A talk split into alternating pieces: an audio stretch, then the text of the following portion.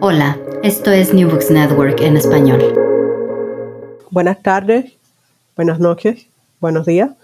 Este es el podcast Otras Voces del Caribe dentro de New Books Network en español. Les habla Yasmín Portales Machado desde la orilla del lago Michigan eh, para conversar sobre un libro, otra vez sobre un libro sobre Cuba. No puedo contenerme. Me acompaña el profesor eh, Michael Bustamante, para conversar sobre Cuban Memory Wars, eh, un libro súper reciente de este año que sin embargo ha provocado mucha excitación. Te doy la bienvenida, Michael. Muchas gracias, Yasmin, por la invitación. Es un placer eh, estar en, este espacio. Ok, bueno, vamos a empezar eh, en esto soy bastante aristotélica por el principio. tu perfil eh, oficial dice Michael Bustamante, PhD en Yale University, uh, profesor asociado de historia, ocupante de la cátedra Emilio Bacardí Muró para estudios cubanos y cubanoamericanos en la Universidad de Miami. Eh, o sea, Universidad de Miami, Emilio Bacardí, un montón de historia ahí encapsulada.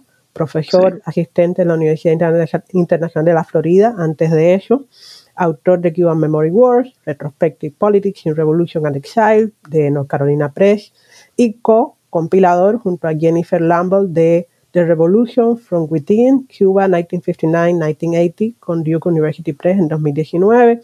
Has publicado en Cuban Studies, en Latin Studies, en Journal of American Ethnic Studies, un montón de studies. También eh, publicas regularmente en la prensa, incluso en lugares tan cercanos a, a los problemas de los cubanos y cubanas ahora mismo como el toque. Pero eso es como la presentación oficial, el pitch meeting para cuando, espero que no, si tienes que buscar trabajo no en la academia. Pero si tenemos como dos, tres minutos y tú estás pensando en el público de la radio, ¿cómo te presentarías? ¿Quién eres?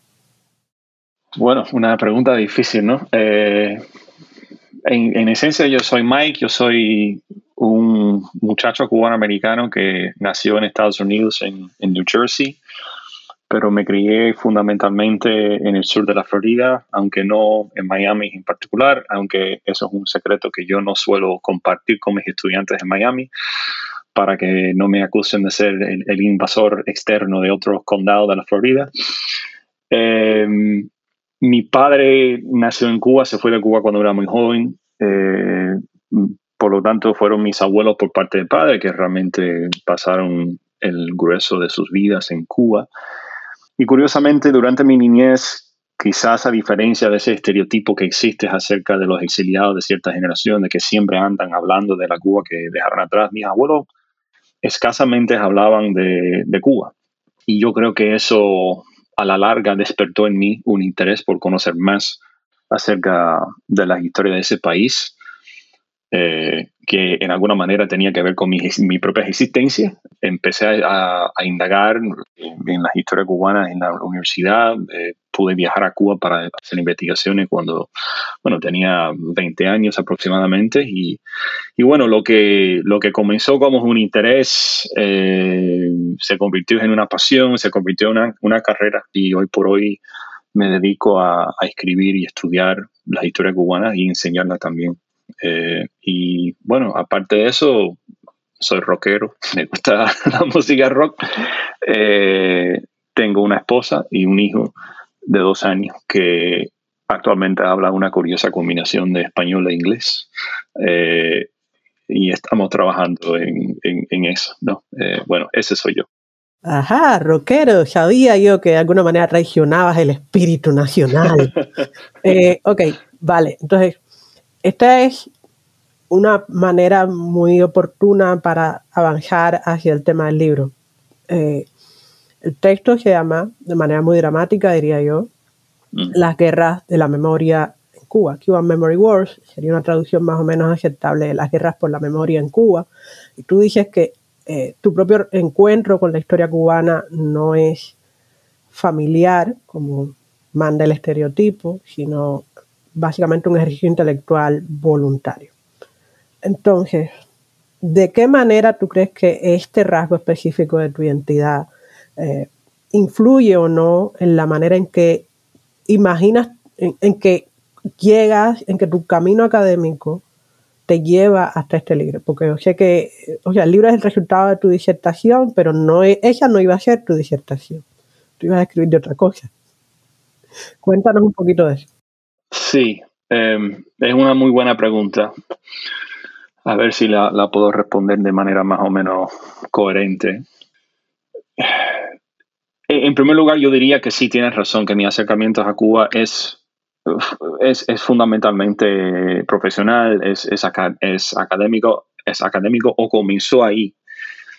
Es decir, que cuando yo empiezo a estudiar la historia de Cuba, yo realmente no tenía necesariamente los referentes muy fuertes que quizás tendrían otras personas con otras familias que sí estaban hablando de Cuba todo el tiempo. Yo creo que el hecho también de haberme criado fuera de un lugar como Miami o fuera de Cuba también me, me aisló un poco las conversaciones típicas sobre Cuba que se suelen tener en ambos eh, espacios geográficos, ¿no?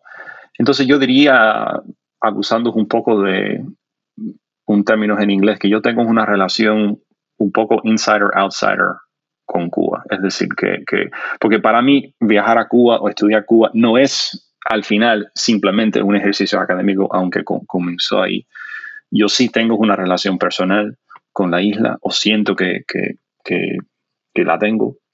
Tengo familia en Cuba que pude conocer a través de mis investigaciones académicas. Eh, pero también yo soy muy consciente de que cuando yo voy a Cuba, yo entro con pasaporte en gringo, que nunca he tenido una, una libreta. Es decir, soy, trato al menos de ser consciente de, la manera en que mi experiencia eh, personal diferencia, eh, se, diferencia mucho de, las amistades que yo tengo en Cuba o, en la, propia comunidad cubana en Estados Unidos.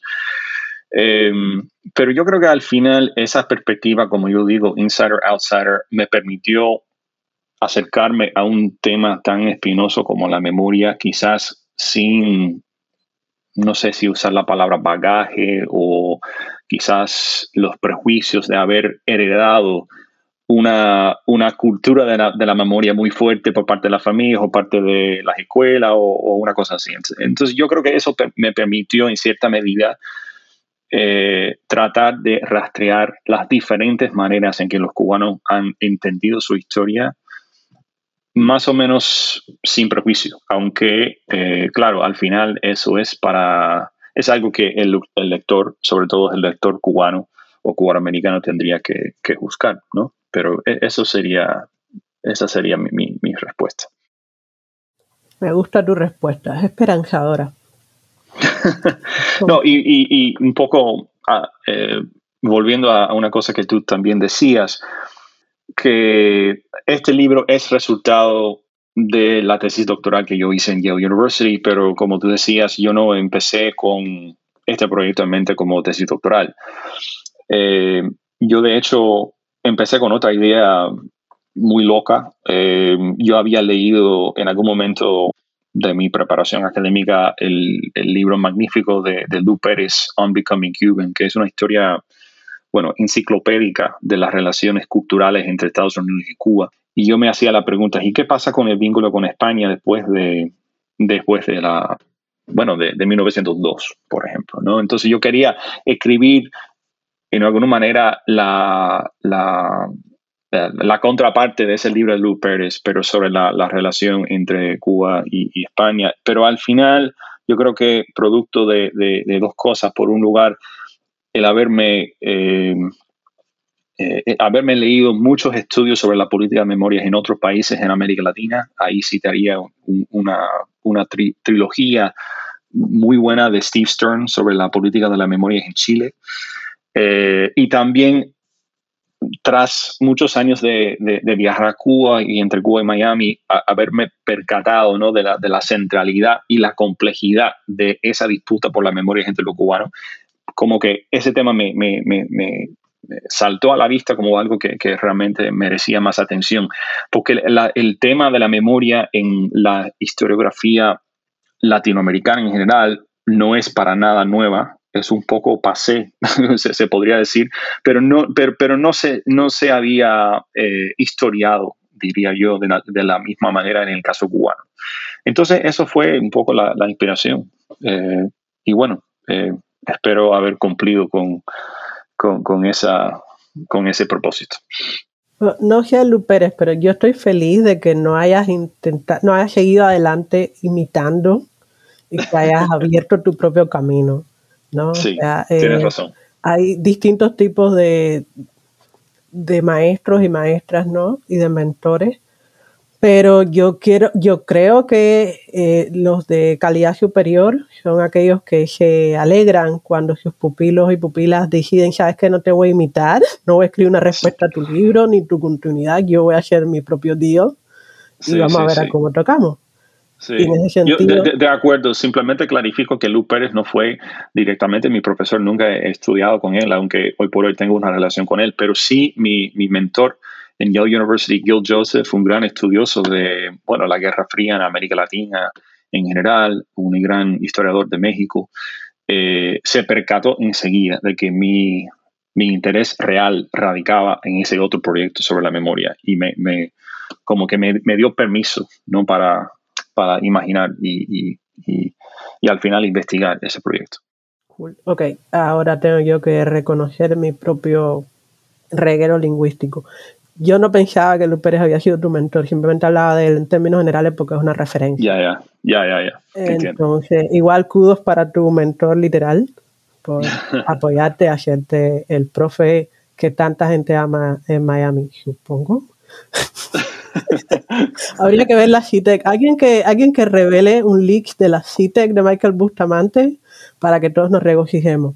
Oíme, eh, el, asunto está en que precisamente el asunto de la memoria en América Latina, yo no creo que es pasé, yo creo que es recurrente o, por desgracia una necesidad sistemática porque tenemos un continente ah, con una singularidad política y social que eh, lleva a la repetición de cosas tristes como eh, la violencia, ¿no? Sí. Y, los problemas estructurales de gobierno.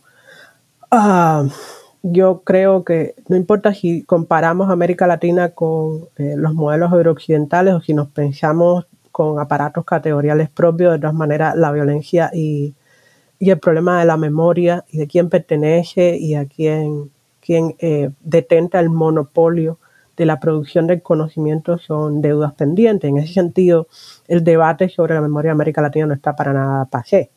No, claro, tienes razón. y, tu aporte es especialmente pertinente porque uh, yo pasé un curso sobre literatura testimonial acá en Northwestern. Kudos para Lucille Kerr desde aquí. Y me llamaba la atención precisamente la ausencia de investigación contemporánea sobre el problema cubano.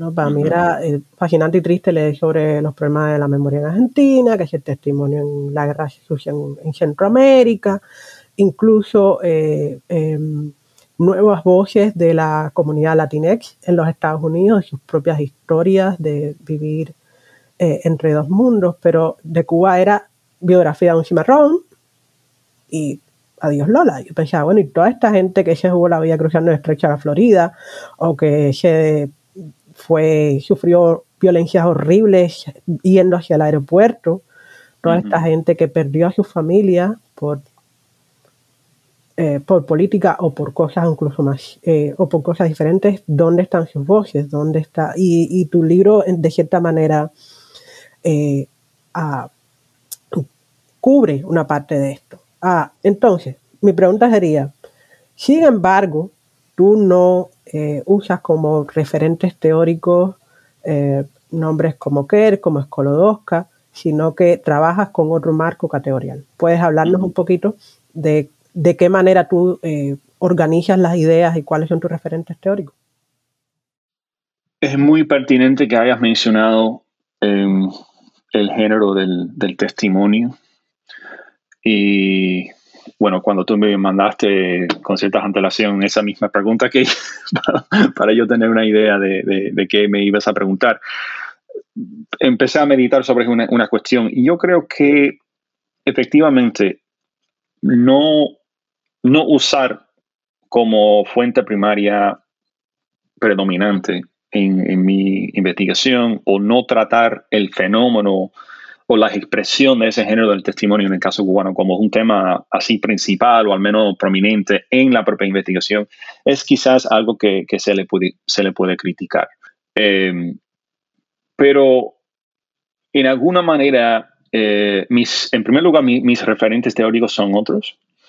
Eh, yo en particular eh, he beneficiado mucho de un sociólogo histórico que se llama Jeffrey Olek, que enseña en la Universidad de Virginia, que ha trabajado el tema de la memoria en, Alemania post Segunda Guerra Mundial, que, habla mucho de, bueno, habla de, dos cosas que, me sirvieron mucho a, la larga.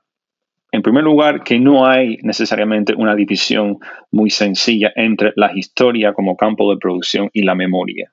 ¿No? Yo creo que la historia, incluso cuando contemplamos la historia como producción académica, si esa historia llega a tener cierto respaldo de un gobierno o cierta circulación, participa ¿no? en las guerras sobre la memoria de, un país. Eh, así que hay que pensar en la, memoria en la, y en la historia como dos registros o dos expresiones de una misma disputa. Y eso lleva a la segunda parte, que estudiar la memoria o el conflicto sobre la memoria en un lugar determinado no se trata simplemente de estudiar dos monumentos como espacios estáticos y comparar sus representaciones de un momento, un, o un héroe o un fenómeno. Hay que estudiar, hay que entender que, la batalla sobre la memoria siempre está en, movimiento, siempre está, es algo que, se mueve constantemente.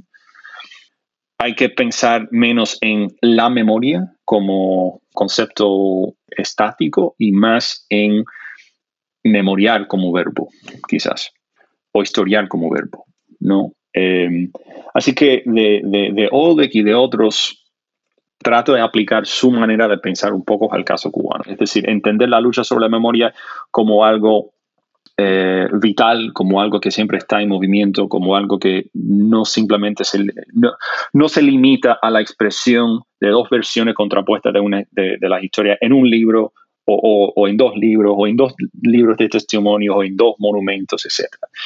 Ahora, respecto al, testimonio como tal, yo creo que hay mucha tela por donde cortar en el caso cubano.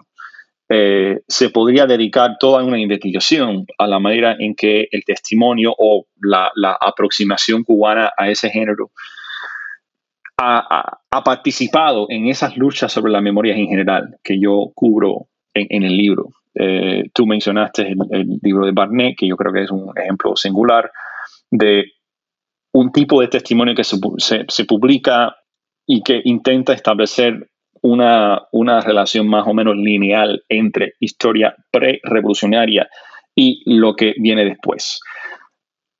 A ese libro habría que añadir eh, otros testimonios que ofrecen eh, otra perspectiva. Hay, mucho, hay muchos cubanos que con varios grados de participación o no en el mismo proceso revolucionario cuando se van del país porque se, se desentienden del, proceso, entre comillas, escriben sus propios relatos de, qué pasó, ¿no? Y esos textos entran en un campo de disputa por la memoria. Y en mi texto yo sí cito varios de, esos tipos de textos. Más bien son libros de memoria, diría yo.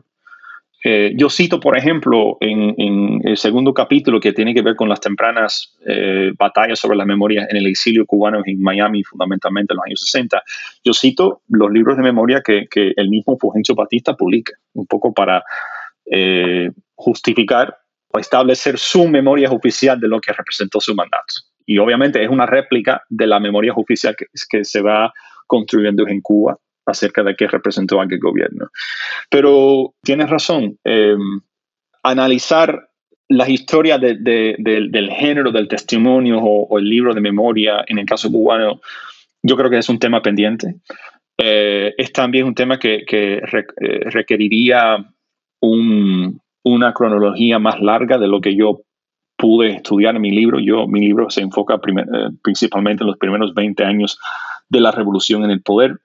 Eh, pero obviamente eh, se siguen produciendo testimonios o libros de memoria de distintos tipos, sobre todo en el campo cultural eh, cubano, un poco reeditando las historias oficiales de ciertos periodos en el campo cultural. Entonces, hay, como yo dije, hay, hay mucha tela por donde cortar ahí. Eh, y yo coincido contigo que es quizás una, es un déficit del libro mío en alguna manera. O al menos el libro mío provoca eh, la necesidad quizás de, añadir ese elemento al, estudio del fenómeno de la memoria.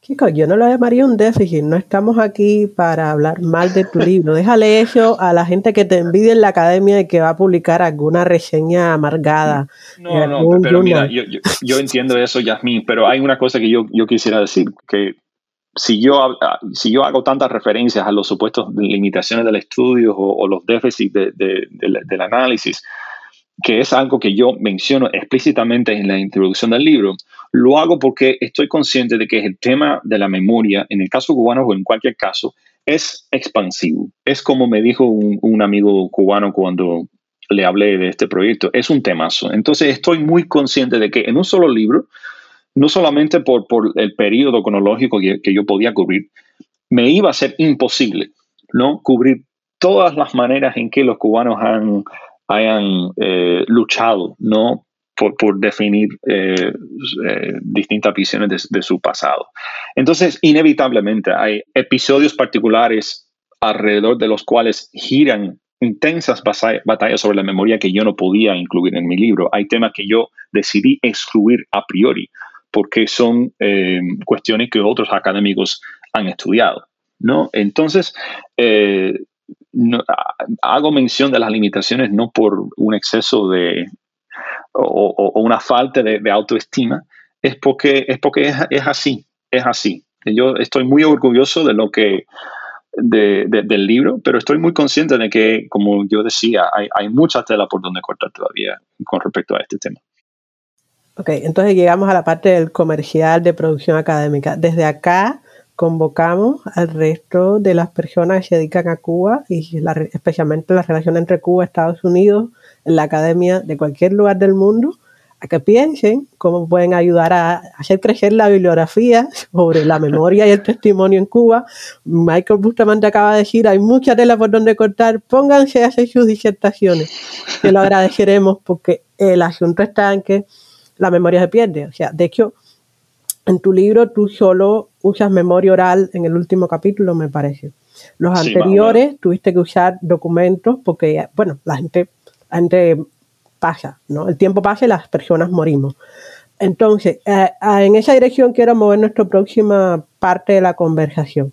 Tú hiciste trabajo de campo en Cuba, y me imagino que hiciste también trabajo de campo o de archivo en otras fuentes. Háblanos un poquito acerca de qué tipo de archivo usaste, por qué lo seleccionaste, eh, qué retos específicos crees que eso significa en términos metodológicos. Eh, eh, sí, déjame decir una palabra primero sobre la cuestión de las historias orales, porque es verdad lo que tú dices, que se me hace más difícil recopilar entrevistas para cosas que tienen que ver con los años 60 porque el tiempo pasa, ¿no?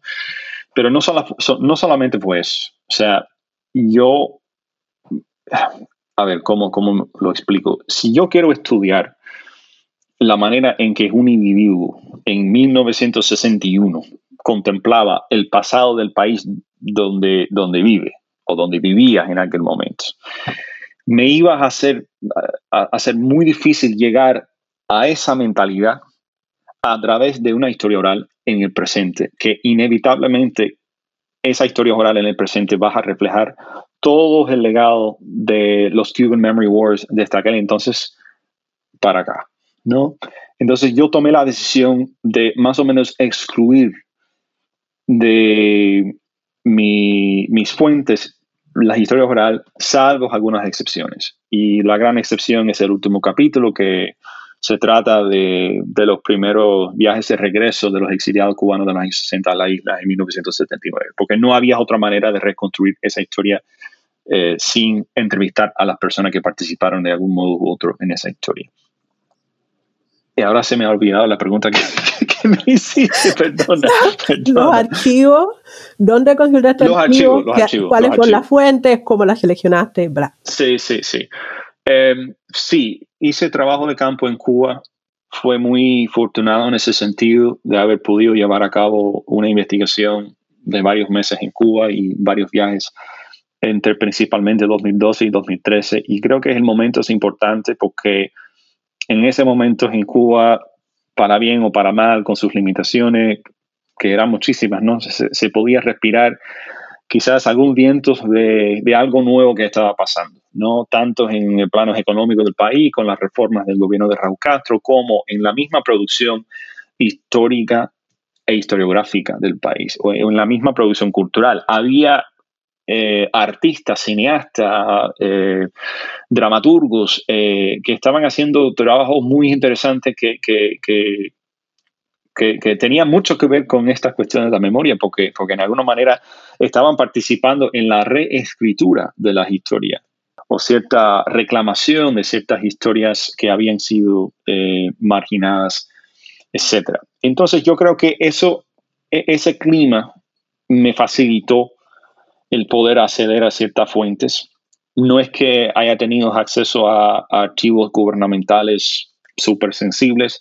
Las investigaciones que yo realicé en Cuba fundamentalmente eran en la Biblioteca Nacional de Cuba, la Biblioteca de la Casa de las Américas, el Archivo Nacional, eh, la, Cinemateca eh, de Cuba y también la Cinemateca que tiene eh, la Escuela de Cine en San Antonio de los Baños, porque yo uso mucho el cine ¿no? como fuente. Pero sí, yo, yo, yo descubrí que eh, a pesar de, de, la realidad de que es muy difícil acceder a fuentes archivísticas en Cuba, mediante la prensa, e incluso la prensa estatal, sobre todo en esos años iniciales, cuando la prensa incluso estatal no era eh, tan eh, monolítico, donde en una época en que un periódico reflejaba cierta tendencia y otro periódico otra tendencia, se podía eh, leer muchas eh, cosas muy interesantes. Y sobre todo, eh, antes de la nacionalización de la prensa privada, hay un campo muy fértil en que los periódicos, por un lado, de distintas facciones revolucionarias, es decir, revolución, combate del, del directorio, noticias de hoy, del PSP, están en discusiones constantes con periódicos como Diario de la Marina, Prensa Libre, Bohemia, eh, sobre qué nos ha traído a una revolución, en qué legados históricos o no se basa esa revolución y quién en el mundo político cubano actual, después de 59, tiene como la legitimidad histórica para, para decidir qué, qué, va a ser la visión de la, de la revolución.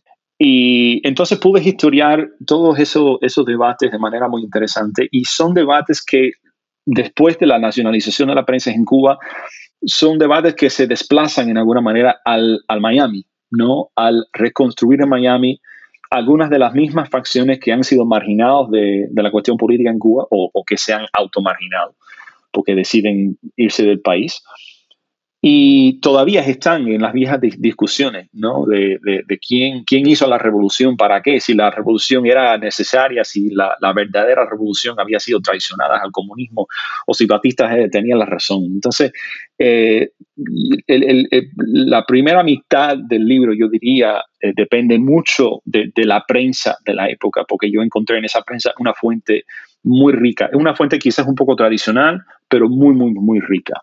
Ahora, en la segunda mitad del libro yo paso un poco más a, incorporar eh, fuentes culturales precisamente para llenar los baches que yo encontraba en la prensa, tanto de Miami como en la isla de, aquellos años.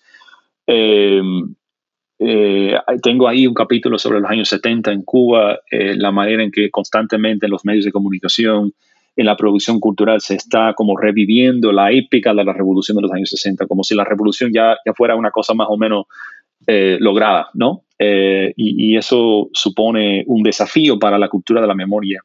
Eh, en la isla. De fatiga, ese es el capítulo 5, ¿no? Fatiga de la memoria. Exactamente, exactamente. entonces, sí, por, por, la falta de acceso a ciertos tipos de archivos en Cuba tenía que depender más de las fuentes culturales, sobre todo a partir de los años, después de los años 60, mientras en el caso de la diáspora cubana o el exilio, yo sí tenía acceso a, eh, bueno, eh, los archivos de la documentación y la correspondencia interna de distintas organizaciones políticas de, la comunidad cubana, que me, permitió otro tipo de, análisis que yo no podía llevar a cabo para lo, que estaba pasando en la isla. Así que hay un poco, hay un desequilibrio un poco entre el tipo de fuentes que, que me era asequible para el caso de los cubanos fuera de Cuba y lo que estaba pasando en la isla, pero es un desafío que tenía que enfrentar porque no había, no había de otra. Ahora, estás mejor que la gente que investiga, yo no sé, la Cuba del siglo XVIII. Ahí sí que no hay fuentes. A ver, hay fuentes, pero seguro que hay muchas menos que en la segunda mitad del siglo XX cubano. Así que, sí, sí, sí. de todas maneras, celebremos nuestras bendiciones. Oíme, en ese plan de yo estuve allá, estuve varios meses y después Miami, los rastros. Cuéntame una anécdota, porque esto es un podcast para celebrar y para ser felices, para que la gente se convenza de que los libros son unas cosas divertidas y que valen la pena. Entonces, yo creo que valen la pena, pero hay personas que lo dudan. Entonces, de ahí la, la promoción. Entonces, cuéntanos una anécdota de tu proceso de escritura o de tu proceso de investigación de archivo que sea más o menos graciosa o divertida. No importa dónde ocurrió, si en La Habana, si en Miami, eh, si en un avión mientras le contabas a tu, libro a, alguien. Cuenta, cuéntame un cuentecito.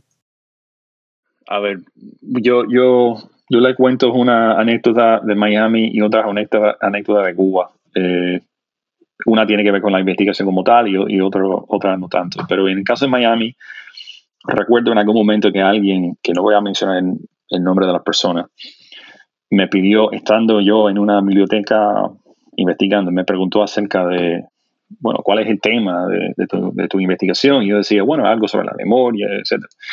Y la persona me respondió, ah, bueno, eso es muy fácil.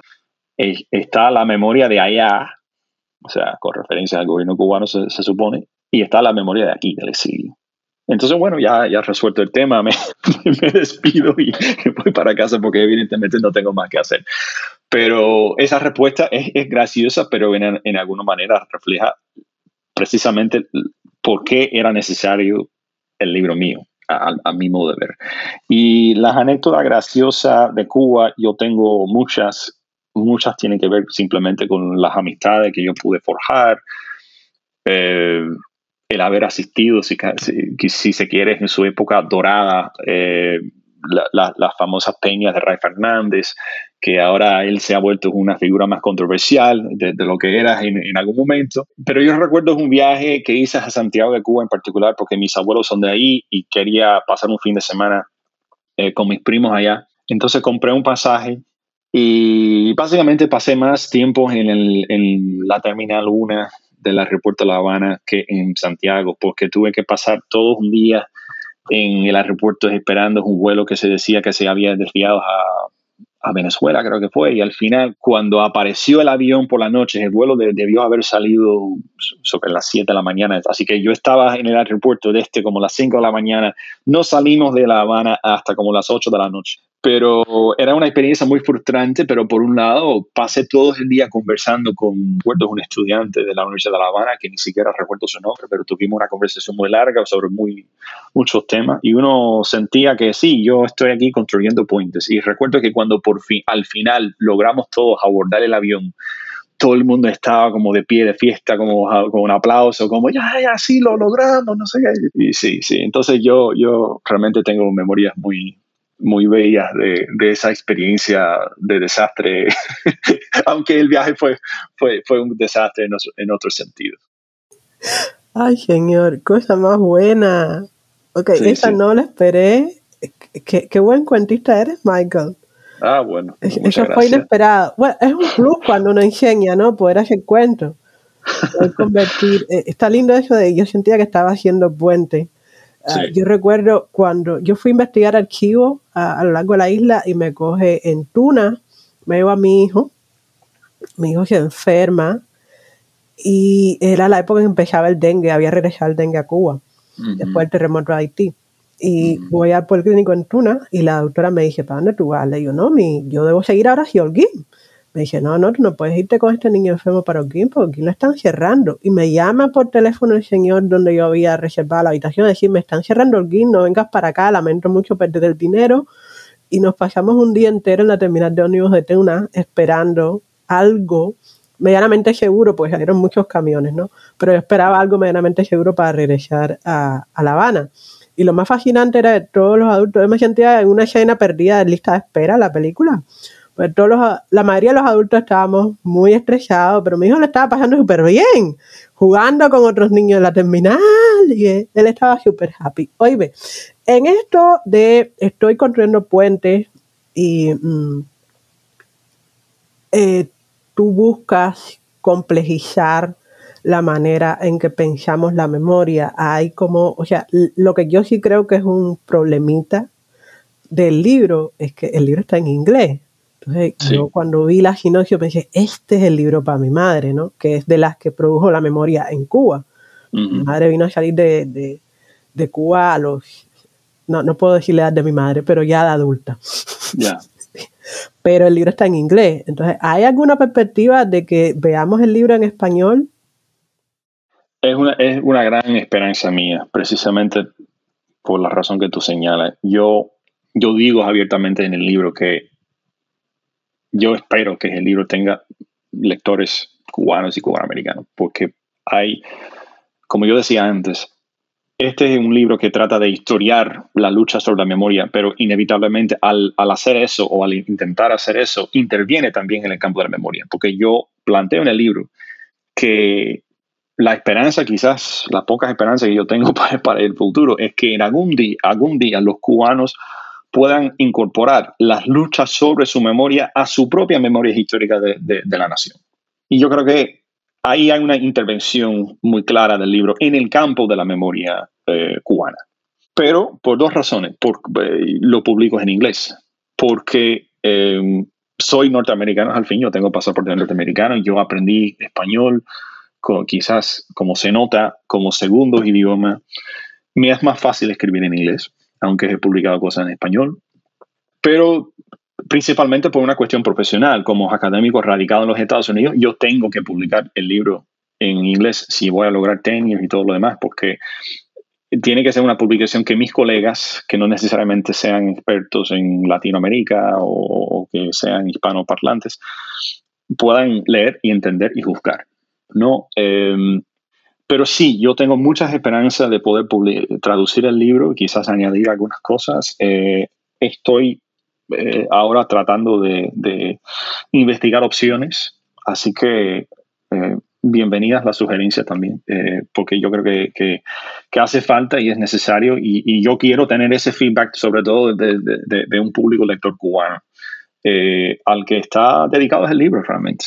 Yo creo que es un libro que se puede leer por, otra persona, pero yo no voy a compartir mi, mi prejuicio de que yo espero que los cubanos mismos eh, y hasta hoy en día los que me han escrito y me han hecho comentarios más o menos positivos acerca del libro han sido cubanos y cubanoamericanos. Entonces el libro es para, para ellos, para nosotros, porque me incluyo en esa historia también. Entonces es una muy buena pregunta y es una, es, una deuda pendiente publicarlo, en, traducirlo al, al español.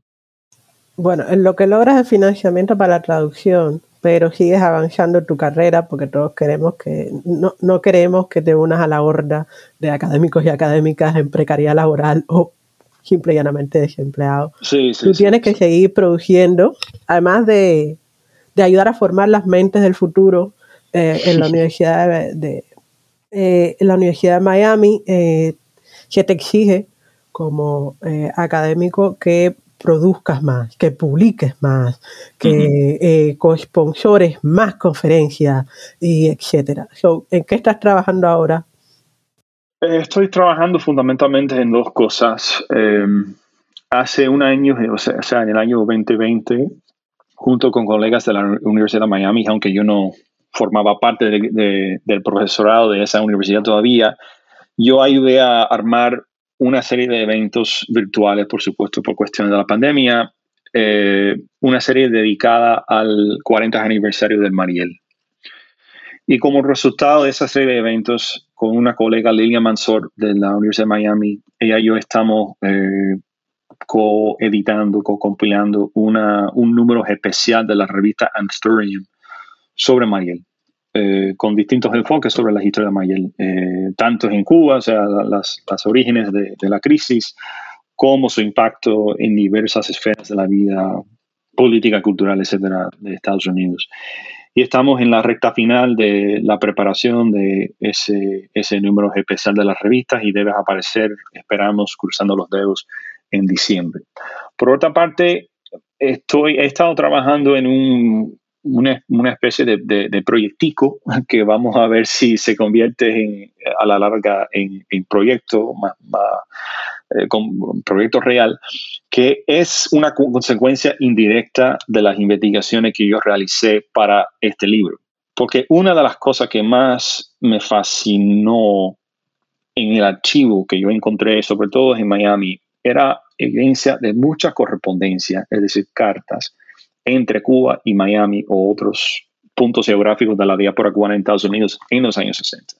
Y me asombró encontrar esa correspondencia porque uno tiene la idea de que tras la, ruptura de relaciones Cuba-Estados Unidos, como que no hay comunicación, no hay contacto, que hay un, supuesto telón de azúcar. Y, es así en, realidad, en, muchos sentidos. Pero eso no quiere decir que los cubanos mismos o los que tenían familiares fuera eh, buscaban la manera de mantenerse en contacto, la cosa más natural del mundo, a pesar también de la manera en que ese contacto se politizó y era mal visto, tanto en Cuba como en, la diáspora en cierta medida. Así que yo estoy tratando de alguna manera reconstruir la historia de la correspondencia eh, entre Cuba y Miami en los años 60. Eh, no sé si lo voy a lograr, porque una parte de la historia tiene que ver con cómo es que las cartas como tales fluían después de la ruptura del servicio postal directo. Y ahí hay toda una historia muy interesante. Y otra parte es en qué consistía esa correspondencia, qué usos tenía, eh, qué lecturas podemos hacer de, distintos tipos de correspondencia personal, político, etc. Entonces estoy en eso y acabo de publicar un artículo en el Journal of Latin American Cultural Studies que se trata de una parte de ese fenómeno que se trata de el fenómeno de los cubanos en Miami de mandar paquetes a Cuba en los años 60. Un fenómeno obviamente muy presente en la vida de los cubanos, pero que, me, sorprendió es encontrar evidencia de ese fenómeno y la pequeña industria eh, desarrollada alrededor de, esa, de ese negocio en Miami en los años 60, que busca la manera más más interesante de mandar cosas para Cuba. O sea, uno encuentra en la prensa de Miami en, aquella época pequeños anuncios que dicen, por ejemplo, yo soy fulano, mi dirección es tal calle, Niagara Falls, New York, mando paquetes para Cuba. O sea, y uno entiende enseguida que al ser una persona que se encuentra en Niagara Falls, lo que hace es recibe la mercancía, cruza la frontera a Canadá y luego lo manda para Cuba. Entonces, hay, para mí es ese fenómeno de esos tipos de fenómenos de, la vida diaria, ¿no? más allá del, gran conflicto, me interesa mucho. Eh, Michael, pero estás sentado, o sea, eh, tú y quien quiera que se acerque aquí, esto es una, una mina de oro, términos de cómo puede, de nuevo, eh, la memoria, ¿no? O sea, construimos nuestras memorias y nuestros conocimientos a partir de la, de la información que tenemos sobre el pasado. Tú publicas esa correspondencia y todo lo que sabemos sobre los 60 entre Cuba y Miami cambia. o sea, es como, man, tú, tú, tú ya estás hecho, man. Tú le puedes decir a tu hijo, papá lo ha hecho. ¿Tú sembraste un árbol ya? Sí, e, es, es interesante porque hay muchos ejemplos de la correspondencia y hay que reconocer que hay personas que sí rompieron la comunicación totalmente con los familiares que se fueron, ¿no? Y, y, en muchos casos, sobre todo al principio de los años 60, los que se mantienen en contacto con las son las personas con alguna perspectiva futura de emigrar, ¿no? Eh, pero es, es muy interesante porque, porque incluso cartas escritas por personas en Cuba en 1964 que eran, vaya, no muy, eh, que, no simpatizaban mucho con el proceso, tienen lecturas de lo que está haciendo Estados Unidos o está haciendo los políticos de Cubana en Miami, que son, muy, son lecturas muy críticas, ¿no? basadas en su realidad diaria. Y ahí hay como, sí, es como tú dices, una, una mina de oro de, de experiencias, de perspectivas totalmente olvidadas. ¿No? Y hay también un registro del humor del choteo cubano también muy fuerte que había que estudiar. Qué maravilla. Es más, mira, no te, no te apures en traducir Cuban Memory Workshop, puede esperar. A quién le importa, ya la gente de Adala y de Areito se retiraron o el whatever. tú ponte para las cartas. ¡Qué maravilla! Porque además esa idea de gente cruzando la frontera con Canadá o con México, se me ocurre, ¿no? Por tierra para enviar paquetes, eso da para una clase de película. O sea, primero un libro, segundo, en serio, documental, ¿no? Porque pensar la geografía, los retos de infraestructura de los 60 y los 70 ante la digitalización que ha cambiado totalmente nuestra perspectiva del tiempo y del espacio. Exactamente. Entonces, eh, o sea... y hay muchas referencias en las cartas que, que me, acaba de llegar la, carta que tú mandaste, pero se demoró cuatro meses o se demoró seis, meses. Entonces, sí, los cubanos están navegando esa cuestión del tiempo y el espacio de manera muy, muy íntima. ¿no? Eh, sí, sí, hay, hay, hay mucho que se puede decir y contar de, sobre la base de, de esa correspondencia que he encontrado. Qué maravilla. El trabajo de archivo da, da, alergia y te pone en peligro de pescar hongo eh, y a menudo entristece, ¿no? También. Sí, sí. Estas historias y no tener el consuelo que tengo yo cuando leo ficciones. ¿A quién se lo imaginó? Eh, lo que tú tocas, tú y otras personas que se dedican a la historia tocan es inevitablemente eh, conmovedor en el sentido de que saben que son historias que le ocurrieron a personas de verdad, con mm. su felicidad y su miseria. Pero también porque es de verdad, tú sabes que, esto no es invento, ¿no? Y que lo que digas ah, eh, también es verdad. Esto, eso, es, eso es una ventaja innegable de la gente que se dedica al gremio de la historia. Y yo creo que en la medida en que la historia se hace más inclusiva y las personas que tienen conocimiento se esfuerzan por aumentar las voces, por multiplicar las fuentes y las voces, eh, nuestra, nuestra memoria mejora, aunque sea de manera retroactiva. Ok, entonces, eh, tú estás coeditando, acabas de publicar, eh, ¿te veré en LASA? En LASA este año no mandé, no mandé propuesta. Eh, no sé por qué, pero es que siempre, este, siempre se acerca la fecha de la convocatoria cuando uno menos lo espera.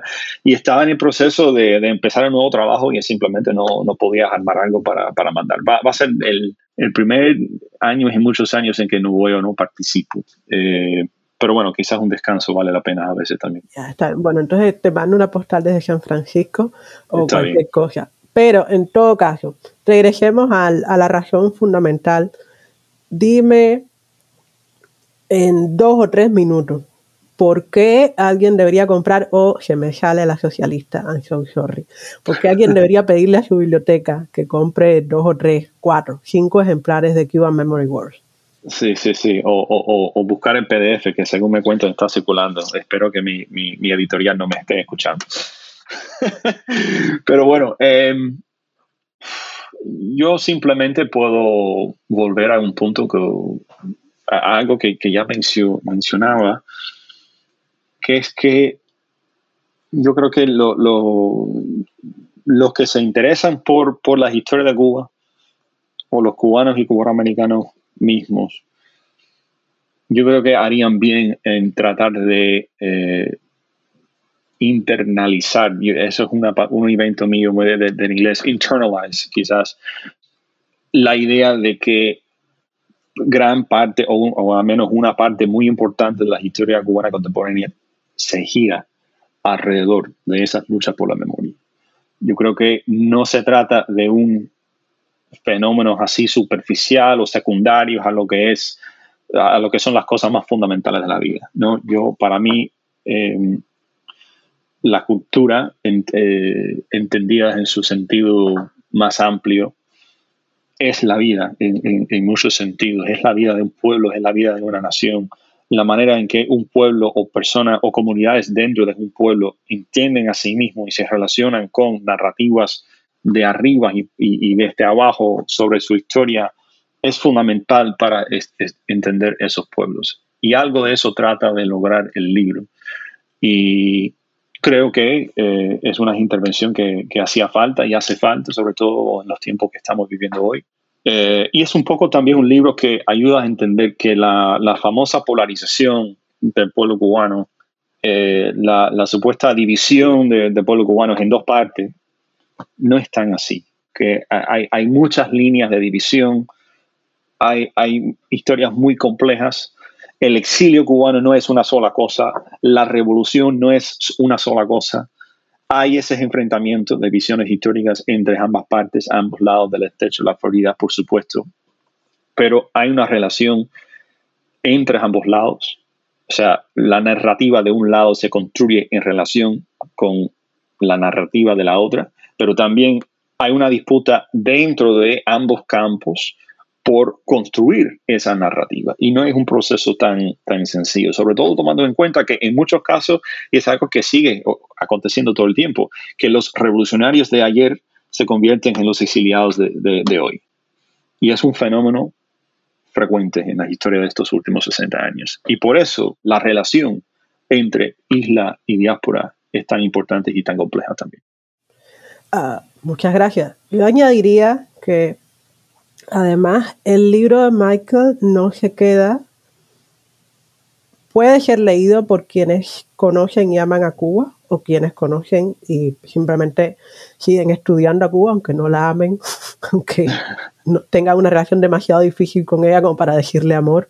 Pero yo creo que también es un libro que trasciende fronteras, o sea, eh, todo el, toda la discusión teórica, entre comillas, que tú mantienes acerca de cómo se construye la memoria y cuáles son las razones para establecer debates eh, más o menos pacíficos, más o menos civilizados, acerca de quién interpreta y cómo ocurrieron las cosas, eh, trasciende las fronteras de nuestro país. Es un problema consustancial a la construcción del Estado y a la construcción y a la lucha por la hegemonía en el discurso histórico. Eso es un problema que enfrentan todas las naciones, que, tengan más de 500 habitantes. O sea, la diversidad de puntos de vista y quienes deciden y en qué momento qué grupo está diciendo cuál es la verdad. En ese sentido, en tanto el libro está en inglés, yo creo que está abierto a un público mucho más amplio. Yo diría eh, que especialmente me parece útil para las personas que en los Estados Unidos hoy están tratando de comprender qué diablos pasa con su país, con tantas personas debatiendo acerca de lo que ocurrió en el último año y medio y quién tiene la verdad. Una llamada a recordar que no se trata de quién tiene la verdad, sino de que la verdad, cuando se habla de historia y de política, es siempre construida y convencional y reflejo de ejercicios de poder, es pertinente. Sobre todo porque ayudaría a las personas de Estados Unidos o de Europa o, o incluso de Brasil a darse cuenta de que no es problema solo de su nación, a menudo sentimos eso de nuestra nación es la más desgraciada o la más, la más inusual. No, no es así. Todas las naciones comparten complejidades y conflictos. La mayoría de las naciones tienen comunidades en la diáspora que se pelean por el significado también. Tranquilo, no es solo tú, no eres solo tú, somos todos. No eres tú, es el planeta. Claro, no, no, no lo podía decir mejor y volviendo a un punto que, que dije anteriormente, yo me inspiré en, mucha de la bibliografía que existe sobre esa temática en muchísimos diferentes países, no solamente en América Latina. Yo recomendaría mucho el, famoso estudio de, David Blight sobre la, lucha sobre la memoria de la guerra civil en Estados Unidos. Es un libro magnífico que, que yo creo que es, es, como tú dices, es un campo, es un libro que ojalá tenga eh, relevancia para un campo de investigación, de conversación, de estudio más allá del caso cubano aunque eh, espero que tenga resonancia particular para eh, eh, los que, como tú dices, tienen una relación de amor o odio, o amor y odio con la isla de Cuba. ¿Qué país es nuestro? Sí, te incluyo. ¿Qué país es nuestro? Ah, Gracias. Es, un honor. Se nos está acabando el tiempo, lo cual es una frase, porque en realidad, pero se nos está acabando el tiempo que habíamos planeado para la conversación y me he sentido muy bien. Te doy las gracias de nuevo por habernos dedicado este espacio cuando eres un profesor, cuando eres un padre, cuando eres un esposo amantísimo, estoy segura, y un tipo que piensa mucho acerca de, las grandes cosas de la vida. Eh, les agradezco a quienes nos han escuchado durante esta hora. Les prometo que otro lunes, dentro de un par de semanas, tendremos otra. La, el próximo podcast es con Yamila, una eh, Yadira, una escritora de ciencia ficción cubana. Así que estaremos avanzando sobre la memoria, pero en una dirección muy, muy diferente. Pero les prometo que va a ser una buena charla. Gracias por su atención. Michael, ¿te despides? Muchas gracias, Yasmin. Ha sido un absoluto placer. Muchas gracias por la invitación otra vez. Ok, esto fue Otras Voces del Caribe New Book Network en español, desde la orilla del lago Michigan. Yasmín Portales Machado les da las gracias. Buenas tardes, buenas noches, buenos días. Gracias por escuchar New Books Network en español.